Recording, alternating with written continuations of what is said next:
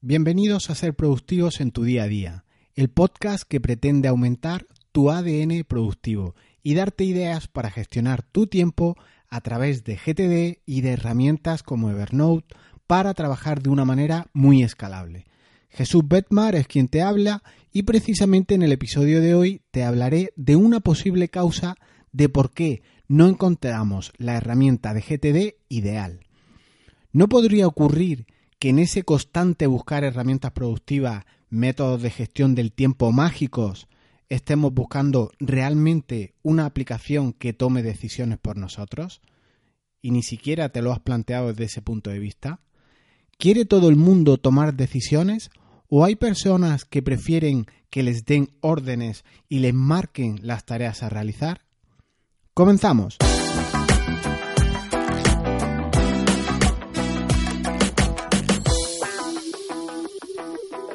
Imagina una aplicación de GTD que decidiera por ti. Así no tenemos que salir de la codiciosa zona de confort, del atajo rápido y que te llegue servido en bandeja. Mira, la aplicación ha decidido que debo de hacer. Así incluso tendríamos una excusa perfecta frente a errores. ¿Es el algoritmo de mi aplicación productiva el que falló, el que me propuso esta acción? ¿O será esto otro que se ha equivocado? Como ocurre cuando los ves eh, determinadas publicaciones en los medios, cuando son correcciones de errores y los encabezan así. Por error informático ocurrió tal cosa. Pero ¿cómo que por error informático? ¿No será que alguien ha olvidado revisar el texto publicado? ¿No se debería de poner tal vez mejor por error humano hemos omitido esta o aquella cosa? ¿O por error humano en el copiar y pegar hemos omitido esta o aquella cosa? Nada ni nadie decidirá por ti. Esto nos toca a nosotros, así que igual ya es hora de buscar aplicaciones, ponerte con alguna y comenzar a decidir. Esa es la parte difícil de GTD, no la metodología en sí, que incluso con un gráfico, una de las infografías que hay un montón y puedes encontrar por internet, siempre habrá una que te, que te resulte más cómoda, se puede implementar la metodología GTD. Hasta un niño, igual con 40 años, podría implementarla. ¿Qué toca entonces? ¿Por qué nos cuesta llevar GTD? ¿Es tan difícil implantarlo con éxito? Pues una posible causa es porque implica frecuentemente esa cuestión básica de la que venimos hablando en estos minutos, decidir. Y huir de tomar decisiones es algo relativamente habitual, aunque ahora se ha definido con un concepto más moderno que se llama procrastinar eso, ese huir de tomar decisiones nos ocurre muy a menudo.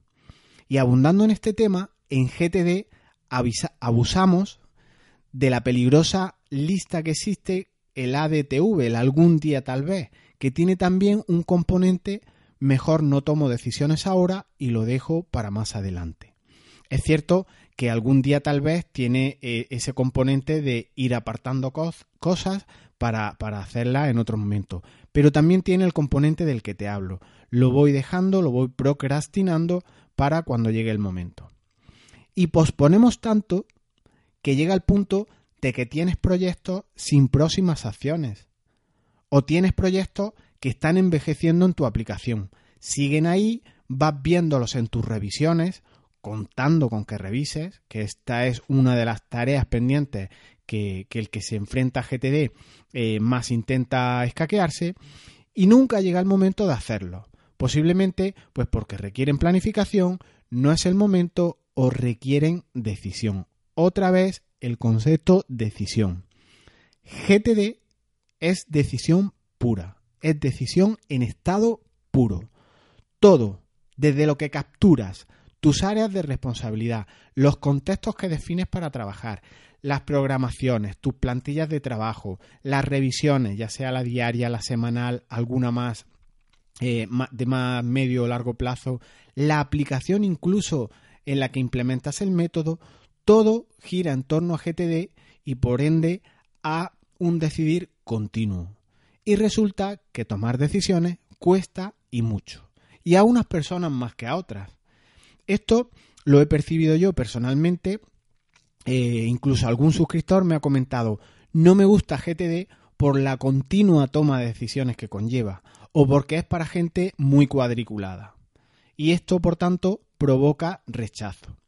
Efectivamente, GTD requiere decisión y más decisión eh, cada vez, porque tu sistema va creciendo y muchas personas no quieren eh, afrontar ese tomar decisiones, básicamente porque lleva aparejado un pequeño lastre o un lastre de toneladas, requiere compromiso.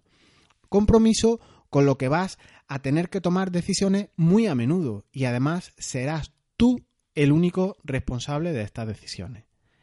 GTD es un sistema de organización puramente personal, así que si te has acercado al método buscando gestionar tu equipo o grupos de trabajo, este no es tu método. Puede ayudar muchísimo a organizarte tú y por tanto, por tanto mm, determinar qué tareas tienes delegadas, cómo van funcionando o avanzando tus proyectos, qué proyectos tienes que posponer un poco, ayuda un montón, pero no es un sistema de organización de equipos. Y ahora, hablando de tomar decisiones, hablando de una situación real en la que tocaba decidir, te voy a contar que tuve una compañera de una administración en la que trabajé hace ya algunos años que no paraba de exigir la promoción en un determinado puesto de trabajo. Era un cargo de más responsabilidad y ya sabes lo que lleva aparejada la promoción a un cargo de superior responsabilidad y no hace falta ni siquiera que te cuente. No viene al caso ahora si merecía o no esa promoción, ni cómo se iba a realizar el proceso de ascender en ese cargo. El caso es que de rebote, realmente, y por una baja del, que, del titular de la plaza, se le hizo un nombramiento accidental a la compañera eh, ante la insistencia que tenía en promocionar a este puesto. Y fue accidental por doble motivo, por cómo le vino, por la baja del compañero y por lo poco que aguantó en ese puesto. Esta chica en dos semanas colapsó.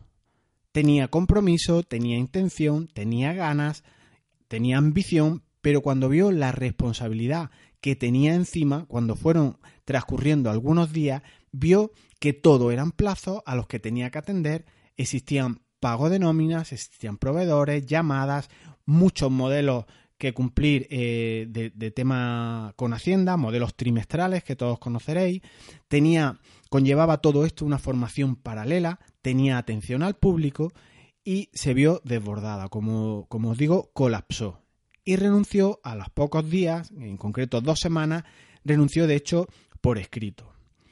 Conclusión, no todo el mundo está dispuesto a tomar decisiones de gran responsabilidad. Al estar sometido a una gran presión, al gestionar equipos, al tener muchísimas más tareas de las que venía teniendo tradicionalmente, pues colapsó. Si me dan órdenes, trabajo a realizar, estás en una postura más cómodo. Ser empleado, o no lo llamemos empleado, ser receptor simplemente de tareas, tiene sus ventajas como todo. Más comodidad aparente, sí que debo decir, porque ante problemas no puedes decir esta no es mi, responsabilidad y ante éxito no hay Dios que olvide atribuírselo. Es decir, cuando hay problemas siempre son de terceros y cuando una cosa se gestiona muy bien o tiene un resultado muy óptimo, son tuyos. Este aspecto, por tanto, es discutible también si eres la figura de receptor de tareas o de acciones. Las responsabilidades cada uno tiene la suya y cada uno tiene que asumir las propias. GTD es una gran herramienta y arroja luz a muchas cosas. Primero, GTD no es un diario personal, requiere mucha toma de decisiones, como has podido ver. Así que no pienses que será un ir anotando lo que vaya ocurriendo en mi día a día, en mi gestión a todas mis áreas. GTD no es para esto, no es para llevar, como digo, anotaciones de lo que va ocurriendo. Y segundo, conlleva enseñanzas incluso a nivel personal, a nivel de conocerse uno mismo, que lo hacen una herramienta muy, muy interesante. El hecho, por ejemplo, de dar de alta tus áreas de responsabilidad, enfrentarte a diario a tus próximas acciones, puede conllevarte a tomar la importante conclusión de vida de que prefieres estar al remolque de un equipo y que otros decidan por ti que a tomar decisiones tú eh, en primera persona con el riesgo teórico que esto conlleva. Y si una metodología te muestra esto, es GTD. Y sea la, metodología que, que, sea, si te muestra esto es un hecho muy revelador porque te ayuda incluso a conocerte a ti mismo. Y no pasa nada por llegar a esa conclusión, todo lo contrario, puede ser muy liberador como lo fue para mi compañera.